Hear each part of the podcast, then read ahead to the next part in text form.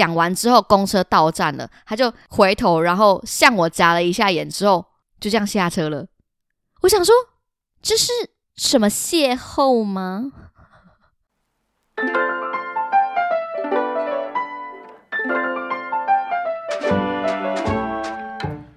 ？Hello，大家好，欢迎收听《管不了这张嘴》，我是小赖。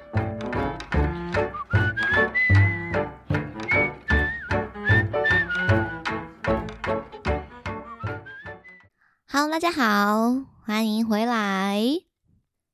上个礼拜呢，有跟大家分享过，说我其实，在求学生涯当中，你会发现交通工具这件事情，在我的成长历程里面扮演算是一个非常非常大的一个角色。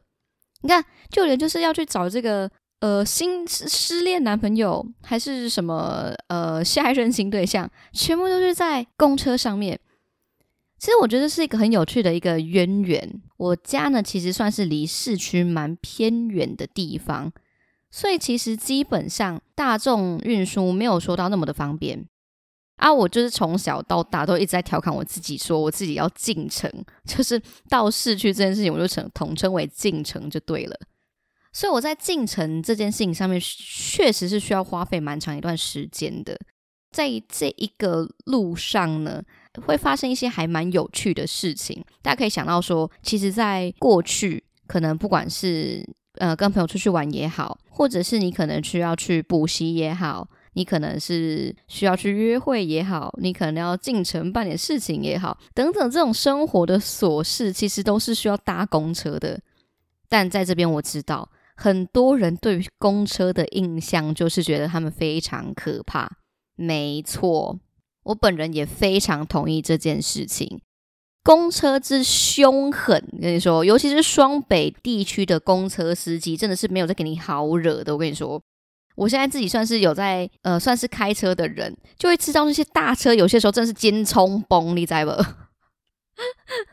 真的很冲动，没有要给你礼让的意思。好，但话说回来，在这个公车呢，哦，公车上总是会发生一些很有趣的事情。有些事情到现在，我觉得还算是印象蛮深刻的。不知道大家平常会不会有搭公车的习惯？公车的存在其实算是一个还蛮特别的一个元素，好像串联起很多我青春的回忆一样。所以呢，既然上个礼拜也跟大家提起跟公车相关的。哦，今天就也来跟大家同整一下有哪些我现在记得，我觉得算是还蛮有趣的几个小故事来跟大家分享，啊不全然是说一定都在公车发生，但是就是可能会跟公车有一点点关联这样子。因为我家进城其实需要还蛮长一段时间的，我通常进去之后都是选择最后面的一个角落。呃，我不太确定现在公车的配置是不是这是不是这样。但就是通常在公车的最后面会有一排最高的位置，那这个最高的位置呢，就可以有一种神之视角往下俯瞰所有人的感觉，然后又再加上，因为我很不喜欢。不喜欢挤来挤去的，我就属于孤僻类型，所以我就会选择在最里面，就是最上面、最后面的那个位置坐。那一定会靠窗，因为我跟大家分享过，我其实很喜欢靠窗，我很享受那种看着街边的人走过，然后风景切换的那种感觉，就有一种自己是一个忧郁小生吗？或者是觉得自己算是一个极有气质的美少女一样，大概是这种感觉。我记得有一次。在我们差不多高中的时候，其实还蛮流行那种补习班的试听的。就是假设你是在 A 补习班原本补习的学生好了，那你去找了你的同学一起来 A 补习班试听，你就可以拿到一些算是优惠。那你的朋友可能就会拿到一些车马费。那同理，B 补习班、C 补习班也是。如果你原本是在 A 补习班的。但如果你去听 B 补习班，一样也可以获得车马费。所以在某些高中族群来讲，去试听补习班变成一种变相的存钱、变相的零零用钱的一个活动。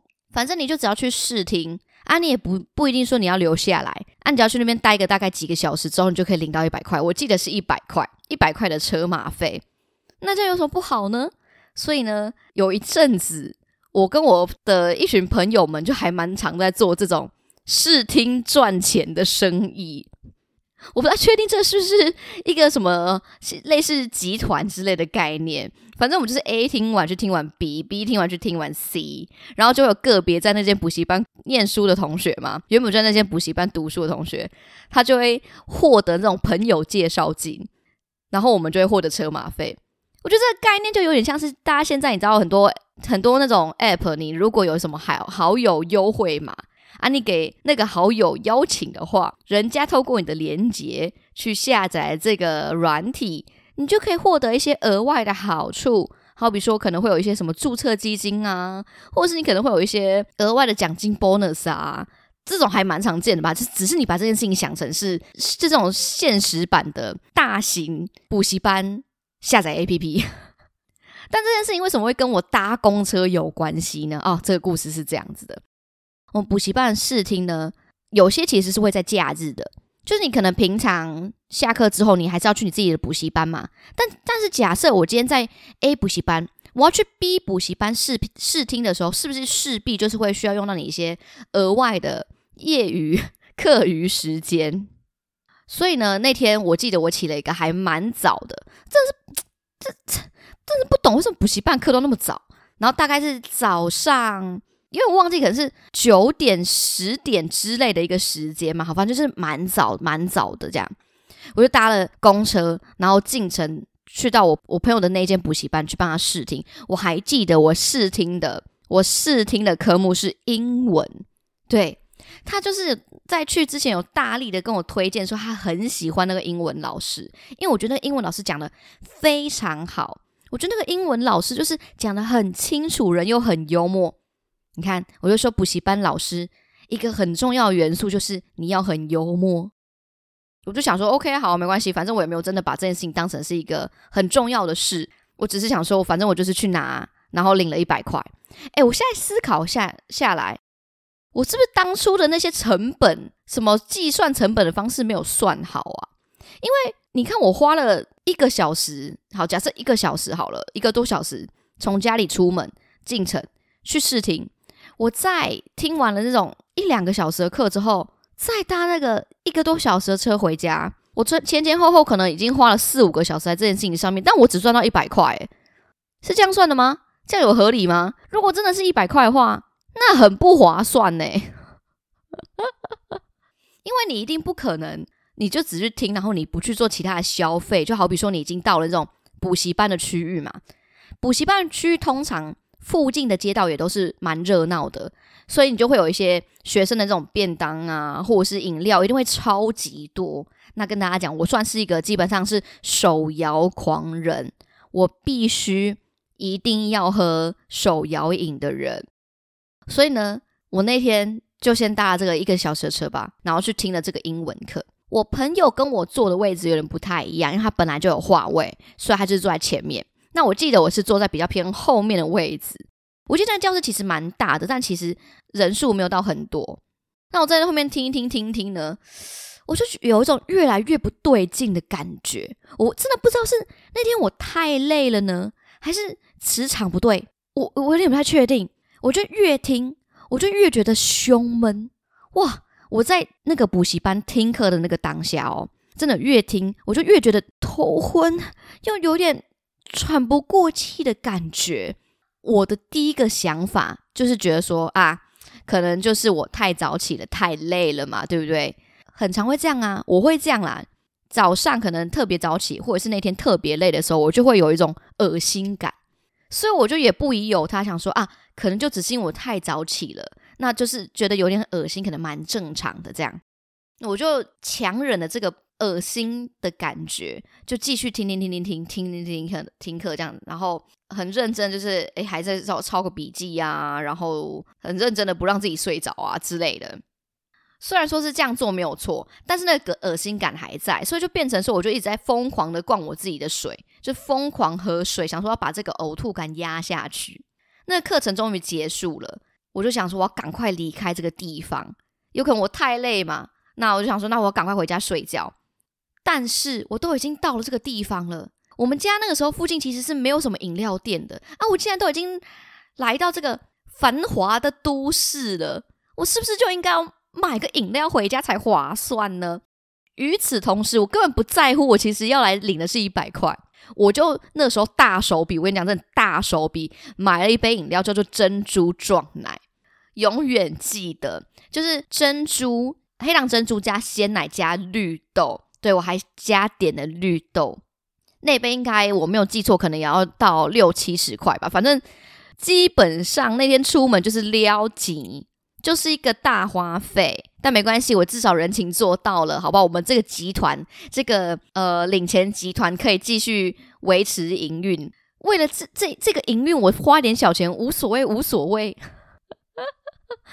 这是不是大老板的心态？我这是大老板的心态，我以后应该宏图大展的吧？好，所以我就买了那个饮料，走到这个公车站，搭公车回家。上了公车之后，一样，我选择了最里面的位置。我在这边跟大家稍微解释一下，我基本上不算是一个会晕车的人，就是我头其实是不会觉得晕，也不会觉得想吐想吐的。如果是坐车的话，所以我基本上坐前面坐后面，我觉得都还好。有些人呢，有一派人觉得可能公车的尾端比较容易晃，但我呢是可以接受这件事情的。所以呢，我在那个时候一上车的时候看到。后面有位置，我就很理所当然的走过去，然后而且是走到最里面、最边边的那个角落，一样是靠窗的位置，我就坐下来。我坐下来之后呢，我手上那一杯饮料一直在引诱着我嘛，所以我就开始就是哎，吸管戳了，不喝那个饮料。但是在这个同时，我觉得我犯了一个错误。我虽然听完了那堂课，我自己觉得我好像只是因为太累的缘故，所以导致我想呕吐。我这个呕吐感在喝了众多的水之后，一样是没有消散的。我那时候心里面只想的一件事情，就是我要赶快回家睡觉。但是我的呕吐感还是一直一直不断的影响着我啊！我又想要说，可是我都已经到这个地方，我能够不买个饮料吗？我又忍对不起自己，所以我就忍着这个呕吐感去买了那个珍珠状奶加加绿豆。我心里在想的是，水如果不够，我就加点珍珠跟绿豆。我就不信，我吃这个东西我压不下你，所以我就是在这个公车上面边晃，然后边喝着这个饮料。我觉得这是我这个很大很大的一个失算，因为我没有想到在这种头晕，然后再加上车晃的状况之下，原来我的呕吐感是会加重的。但我还是一样持续的，一直一直不断的，就是暴风式的吸入我的珍珠撞奶。我就想说转移注意力，没关系，没关系，可能就是就是不知道刚刚怎么样，可能跟跟跟那那边磁场不对盘，还是什么，就赶快离开。然后我就是赶快把我的珍珠喝完之后，应该就会好多了，应该就会好多了。这一路上呢，一个小时，真的说实在的，没有空去理会身边的声音。大家有没有遇过那种你想吐跟不舒服到一个极点的时候，你会觉得周遭非常安静，即便那是下课下班时间的。这种公车，但是你还是会觉得你的整个注意力只在你自己的呕吐感或者是你的肚子上上面，就真的是这样。我一开始呢是有一点想吐想吐的感觉嘛，到后来变成哦很想吐很想吐的感觉。除此之外呢，我我想到我还外加了一个肚子绞痛，什么意思？我为什么肚子会绞痛呢？我不知道。但是我明明那天也真的没干嘛，我就只是去，只是去听了那堂课而已。但我一切都很天真的以为，我只要喝完那杯珍珠奶茶我就好了，所以我就狂吸、狂喝。在这一个一个小时的路程当中，你就会发现我的 我的表情跟我的心境其实是有转换的。我一开始的时候还非常神色自若，想说没关系，没关系，应该等一下就好，等下就好了。过了十分钟、十五分钟之后，发现一点都没有变好，然后我就在疯狂吸我的珍珠奶茶嘛，我的呕吐感又就又继续起来。我不太确定是不是因为我坐在刚好后面的关系，所以有一种自己是人体珍珠奶茶杯的那种感觉，你知道吗？雪克杯那种感觉，一直被上下摇晃。到了下车前呢，大概是十五分钟是最难熬的，因为我那个时候呢，开始从呕吐感变成呕吐感加肚子绞痛这两件事情一起发生。肚子绞痛常常会伴随着一个症状，就叫做你想拉肚子。但我家又还没到，还有非常遥远的距离，所以我后来都在做一件事情，叫做我在跟我的肚子对话。我在跟我的肚子讲说：“加油，你可以的，你可以撑得住的，你不会现在就想上厕所。我现在我真的没有地方让你上哦，你最好给我听话一点哦。”语气还有从温柔变成严厉，你知道吗？我就开始的 focus 在我自己的呕吐跟我肚子上，并且同时跟我自己喊话，想说：“女人，你给我撑着点，你就快到站，这十五分钟路你都撑不了话，你未来能成什么大器？”过了十五分钟之后，到站了，终于到站了。我那个时候真的是在差不多前几站的时候，我就已经从最后面了，然后挤到。车门旁边，想说我等一下就是第一件事，就是马上用冲的冲下去，所以我就已经在那个门旁边 stand by。车门一开的时候，唰！我跟你讲，不夸张，不夸张，我真的人生第一次觉得一件事情的紧急程度是可以到这样的。我一下车的地方呢，大概隔个两三步就是一个水沟，就是有水沟盖的那种水沟啦，我就有一种啊。我我我还是蹲下来休息一下好了，我肚子很痛嘛，然后我又很想吐，想说没关系，我就还是蹲下来休息一下好了。结果说时迟那时快，我一蹲下来，把我手扶在我膝盖的这个同时，我的珍珠奶茶跟我不知道我早上吃了什么东西，马上啪就被我吐出来了，我来不及反应，你知道吗？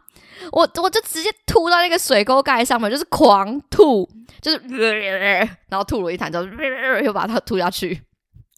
听到这边，如果你在吃饭的人，我真的替你感到不抱歉，因为确实是蛮恶心的。但是我完全来不及控制我自己，那个东西就已经从我嘴巴里面用喷射的方式就喷射出来。我在这个当下呢，我觉得很神奇的是，我没有感受到任何一种。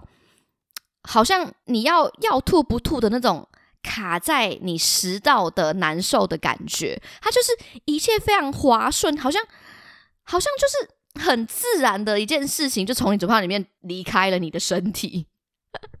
然后就全部，我基本上就是全部都已经在那个水沟里面了。而且我其实觉得后面的人应该有被我吓到，因为我不是第一个冲下车门嘛。可是我在水沟刚停下来，所以后面的人经过都会看我，就是对着水沟在狂吐。大家应该觉得说，哇，这个人好辛苦哦，应该是刚刚晕车的关系吧。但是他们并不知道的是，这件事情就是一个永永久的谜。因为我可是从早上就想吐到现在，但我内心我记得我那时候吐完之后就觉得啊，我的肚子也不痛了，原本可能还有一点头晕，也不头晕了。我吐完就一切豁然开朗了，你知道吗？但我唯一觉得可惜的一件事情是，干我那杯七十块。我那杯珍珠撞奶七十块，就这样子没了。因为我知道我在下车前一刻把它喝完，然后结果殊不知我下下次大概没过五秒就马上吐出来。我隐恨，我那天基本上就是一个字叫做亏，两个字叫做亏烂。这件事情后来我就跟朋友讲讲说，我那天去就是去试听之后嘛，啊，我朋友就问我说：“哎，你试听怎么样啊？”我完完全全不记得那位老师在里面实际上讲了什么内容，我记得的就是我吐到不行这件事情。我后来就跟我朋友讲说，我觉得我应该之之后没有办法再去你那边帮你试听了。他就说：“啊，为什么发生什么事？”我说：“我觉得我好像跟你补习班还是跟你们老师不对盘呢？他上的有点太无聊，让我觉得有点想吐，开始怪罪。”可能就是听完之后觉得啊不符自己的胃口，你知道吗？就是激起了某一些生理反应啊，就是身体吃不消，你知道吗？身体在抗拒，说不要再来这里，不要在这里，我听不下去了，我听不下去了。所以，我们这个补习班领衔集团，在这个补习班当中，哦，这个特定补习班当中，我就算是缺席的一员，因为我可能磁场不对盘。或是跟那个老师有点磁场上面的呃不和谐，造成说身体会有一些反噬的效果。赚钱真的很难，赚钱真的好辛苦哦。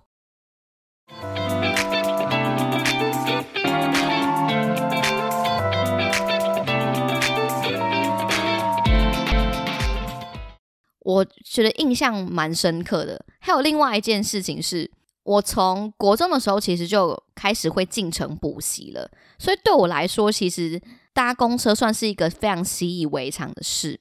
那大家知道吗？就是呃，一定会有很多人其实都是进城补习的，尤其是那种比较大的补习班，它一定就是在城内，所以你就必须要想办法去到那个地方。我已经觉得非常习以为常了，然后有时候可能会需要跟大家一起挤呀，下课时间嘛，虽然会觉得非常非常的烦躁。我觉得我脾气的躁感可能也是从那个时候就是被培养起来，你会觉得很烦躁，就是人很多很挤。有一次。记得是下课的时候，然后呃补习班下课的时候准备要回家，准备要回家，那时候刚好赶上了大家的回家潮，公车上也算是非常非常的拥挤，可以说是沙丁鱼的那一种，你没有办法坐到位置，你就是全部都挤在座位跟座位之间，然后门旁边的这一种空地，大家都挤得水泄不通。那这种挤这种。水泄不通的状况，其实你说你要站稳，或者是你要站不稳，都很难讲。挤到一个极致之后就动弹不得，这种也可以算稳。但又会有些时候公车急刹，我刚刚说过那个公车急刹，或是那种双北公车都很凶的这种状况之下，你如果只是靠人的这种拥挤感，你没有拉着一个东西，其实你很容易会造成你的身体哦站不稳嘛，然后所以就是可能会有点踉跄或什么的。我自己就已经在公车上，其实看过非常非常多次这种因为公车急刹或是怎么样突然变换车道，然后造成人家跌倒或是站不稳的状况。那天呢，就刚好是一个那个补习班下课潮嘛，大家都准备要回家了。那因为人太多，我没有办法就是抓到一个位置，然后让我好好的站着。所以呢，基本上我觉得台北人都有一种练就了下盘很稳的功力，因为你不见得任何时候都可以找得到位置站。就是好好的可以站着，或者是可以抓一个什么握把，不见得，你就是靠着你下盘的力量，你知道吗？台北人的下盘都很稳的，所以我就靠着这个哦，你知道自己的定力，想办法定住自己。刚好我那天坐到一台算是我觉得蛮凶的，呃，蛮凶的公车。这一路上除了就是狂急刹之外，可能疯狂的切车道，就不知道那些那个可能司机心情是有点不太好或什么之类的。所以我就一路上都很努力，就是靠着我自己的定力跟我的核心，想办法稳住我自己。就在其实快到家，大概十五二十分钟，又是个十五二十分钟的这个距离的时候呢，人稍微没有那么多了，那我就稍微有点不小心的松懈了，就是我的核心之力就没有开的这么大了，你知道吗？刚好在前面有有一个红绿灯的时候呢。我在公车就来个大急刹，大急刹到我站不住了。我跟你说，那个时候发生了一件我觉得就是非常非常扯的事情。那个时候公车一急刹，我有一个很强的反作用力，往前之后就往后弹。我那时候心里想说：完蛋，完蛋，完蛋，一定超糗，一定超糗！我之前已经有看过人家在公车上跌倒的这件事情，我觉得我糗到爆。而且那个时候，我是一个正值青春年华的少女。你知道青春年华少女最怕什么事情吗？丢脸。我那个时候就是想说，完蛋了，我现在真的就是会在这一边无地自容。就在我觉得我自己即将要社会性死亡的时候，我跟你说，偶像剧的情节发生了。我往后倒的那个刹那。我已经眼睛闭起来，准备要接受这个沉重的撞击的时候，后面居然有一双手把我扶住了。大家可以想象这个画面是有多荒唐，像像是我直接倒在他的手臂当中的感觉一样，你知道吗？大知道大家知道有一种舞，有一种双人舞，会有一个姿势是女生会躺在男生的手臂当中。大概就是那种感觉，你知道吗？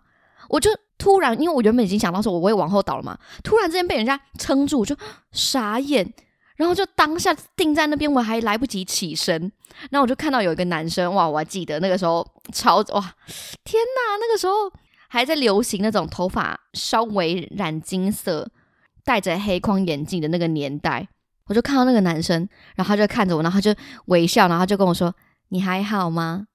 看他愣了一下之后，就赶起来，就说：“哦哦，我很好，我很好，谢谢你，没事没事。”这样子，这这一整路呢，因为他是站在我旁边嘛，我一直都没有注意到，直到我不小心倒在他的怀里，可以这么说吧。这件事情发生之后，我就一直一直觉得心很慌，你知道吗？我一直觉得有一种视线往我这边来看，我觉得我是不是应该要跟他好好说声谢谢？因为如果没有他的话，我绝对就是当场羞赧致死。我当场就是会无地自容，没有办法面对这个世界。但如果我要特别谢谢他的话，我又觉得怪尴尬的，你知道吗？就是我不确定这个是一个一般人的反应呢，就是有人要跌倒，就是扶你一下，还是这是一个出于他觉得我很可爱？我真的。